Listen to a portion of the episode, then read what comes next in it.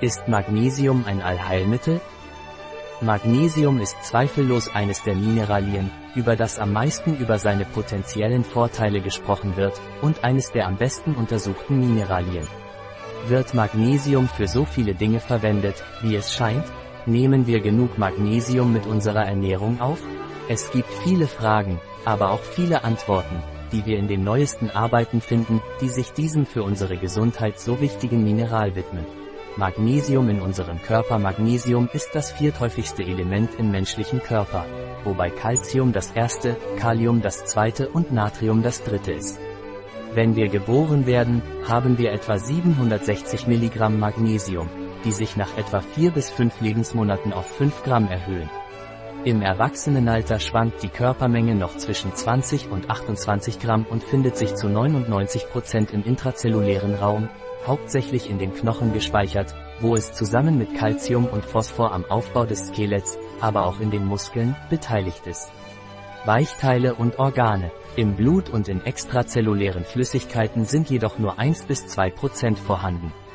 Auf Serumebene gelten Werte unter 1,7 bis 1,8 Milligramm pro Dezilitern als Hypomagnesie und, obwohl sie kein echtes Spiegelbild des intrazellulären Magnesiums sind, sind sie ein indirektes Spiegelbild dafür, dass der Körper nicht genug von diesem Mineral hat und dass dies Folgen haben kann. Der Magnesiumgehalt des Körpers wird physiologisch durch drei Hauptmechanismen reguliert, intestinale Resorption, renale Reabsorption Ausscheidung und Austausch des körpereigenen Magnesiumspeichers in den Knochen.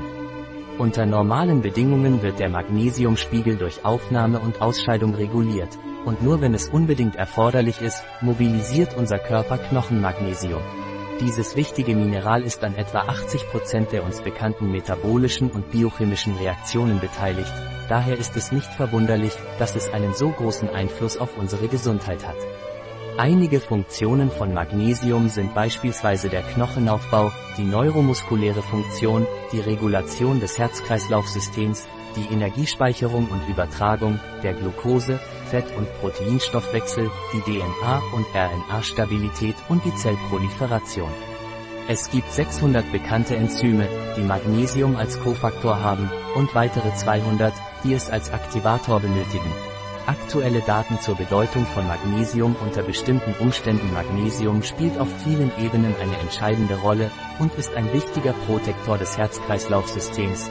Es beeinflusst den myokardialen Stoffwechsel und dessen Schutz. Es reguliert die Calcium-Homöostase und die endothelabhängige Vasodilatation. Außerdem wirkt es als blutdrucksenkendes, antiarrhythmisches, entzündungshemmendes und gerinnungshemmendes Mittel.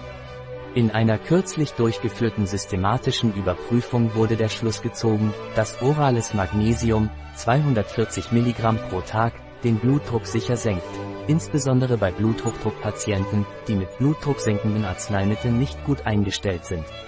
Es wurde auch beobachtet, dass mehr als 600 Milligramm pro Tag Magnesium benötigt werden, um den Blutdruck bei unbehandelten Bluthochdruckpatienten sicher zu senken, obwohl diese Wirkung beim diastolischen Blutdruck stärker ausgeprägt ist als beim systolischen Blutdruck und als sicherer Weg zur Verbesserung des Blutdrucks angesehen wird, der auch andere Herz-Kreislauf-Erkrankungen verbessert Risikofaktoren ohne die Nebenwirkungen von Antihypertensiva.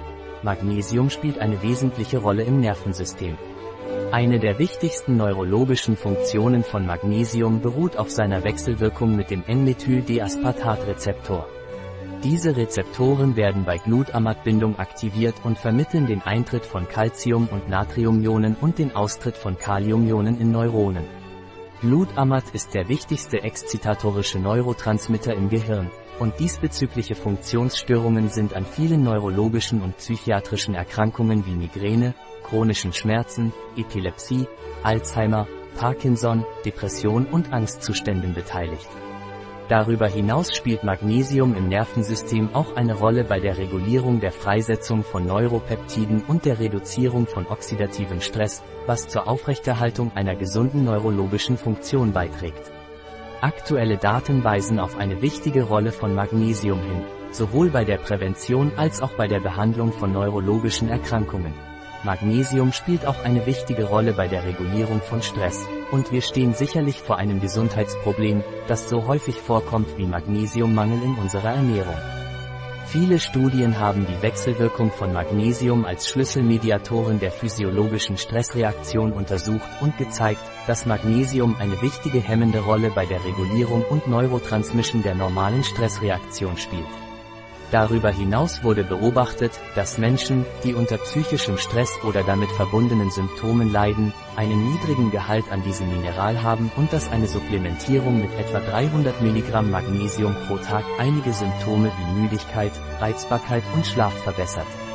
All dies deutet darauf hin, dass Stress den Magnesiumverlust erhöhen und einen Mangel verursachen könnte, und Magnesiummangel wiederum könnte uns anfälliger für Stress machen, was ein Teufelskreis ist, den wir vermeiden sollten. Angesichts der wichtigen Rolle von Magnesium bei so vielen metabolischen und biochemischen Prozessen gibt es sogar Studien, die von seinem Potenzial als Ernährungshilfe bei Patienten mit Covid-19 sprechen, insbesondere bei Patienten mit Bluthochdruck, Diabetes, Nieren, Herz oder anderen Problemen.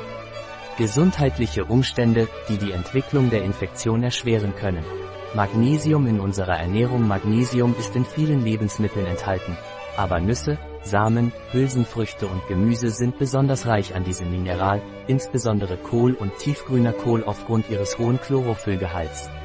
Auch Kakao und Vollkornprodukte sind eine gute Nahrungsquelle. Deshalb ist der Verzehr von Lebensmitteln pflanzlichen Ursprungs und auch der regelmäßige Verzehr von Vollkorn und Naturgetreide sowie Brot so wichtig. Daher kann Magnesiummangel zum Teil auf eine geringe Aufnahme dieser Lebensmittel in einer Bevölkerung mit unzureichender Ernährung, aber auch auf eine Abnahme des Gehalts dieses Minerals im Boden während der letzten 100 Jahre zurückgeführt werden. Tatsächlich wurde bereits in den 1930er Jahren über diese Tatsache Alarm geschlagen, indem auf den Mangel an Magnesium und anderen Mineralien in einigen Lebensmitteln hingewiesen wurde, und heute wird geschätzt, dass Gemüse zwischen 80 und 90 Prozent weniger Magnesium enthält als noch vor einem Jahr. Dieser Gehaltsverlust dieses Minerals in verarbeiteten Lebensmitteln trägt dazu bei, dass die Ernährung der heutigen Bevölkerung arm an Magnesium ist, Laut der ANIBES-Studie nehmen 80% der spanischen Bevölkerung weniger als 80% der empfohlenen täglichen Magnesiumzufuhr zu sich, was deutlich macht, dass das Problem existiert und von großer Bedeutung ist.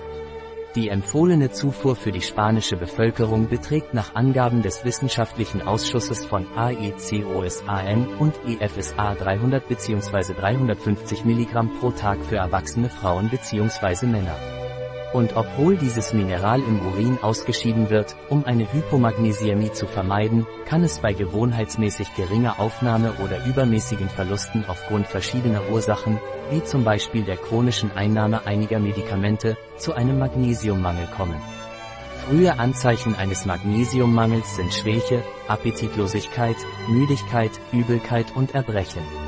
Aber wenn das Problem anhält, können Muskelzuckungen und Krämpfe, Taubheitsgefühl, Kribbeln, Persönlichkeitsveränderungen, Coronaspasmen, Herzrhythmusstörungen und Krampfanfälle in schwereren Fällen von Mangel auftreten. Schließlich kann ein schwerer Magnesiummangel aufgrund einer schweren Störung der Mineralhomöostase im Körper zu einer Hypokalzämie oder Hypokaliämie führen. Magnesiumergänzung Es gibt viele Produkte auf Magnesiumbasis auf dem Markt. Studien scheinen darauf hinzudeuten, dass organische Produkte auf Magnesiumbasis, Aspartat, Citrat, Laktat, bis Glycinat. Bioverfügbarer sind als solche mit anorganischen Magnesiumsalzen, Oxid, Sulfat, Carbonat. Vielleicht ist es zweckmäßig, für jede Person das am besten geeignete Produkt mit einer optimalen Magnesiumdosierung zu suchen, die nicht die einzige nachteilige Wirkung hervorruft, die erzeugt werden kann, nämlich eine gewisse abführende Wirkung.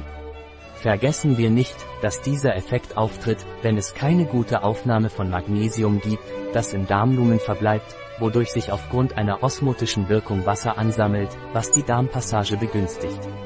Es mag sein, dass uns dieser Effekt bei einigen Menschen interessiert, aber wenn wir nach einer guten Bioverfügbarkeit suchen, ist es klar, dass wir nach der Dosis und dem Magnesiumsalz suchen müssen, das es nicht produziert, um eine gute Absorption zu gewährleisten.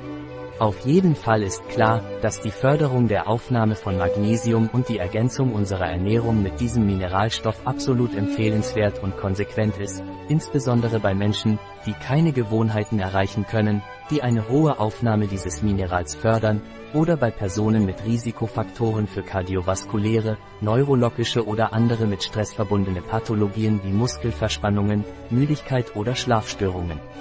Einige Magnesiumprodukte, die Sie finden können und die von ausgezeichneten Marken sind, sind Solga Magnesiumcitrat, Aquilea Magnesium Brausetabletten, Naturmil Magnesium.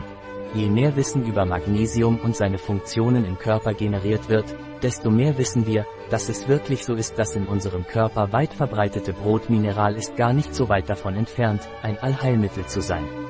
Ein Artikel von Catalina Vidal Ramirez, Apotheker, Geschäftsführer bei bio-pharma.es. Die in diesem Artikel enthaltenen Informationen ersetzen in keiner Weise den Rat eines Arztes. Jegliche Erwähnung eines Produkts in diesem Artikel stellt keine Befürwortung der SDGs, Sustainable Development Goals, für dieses Produkt dar.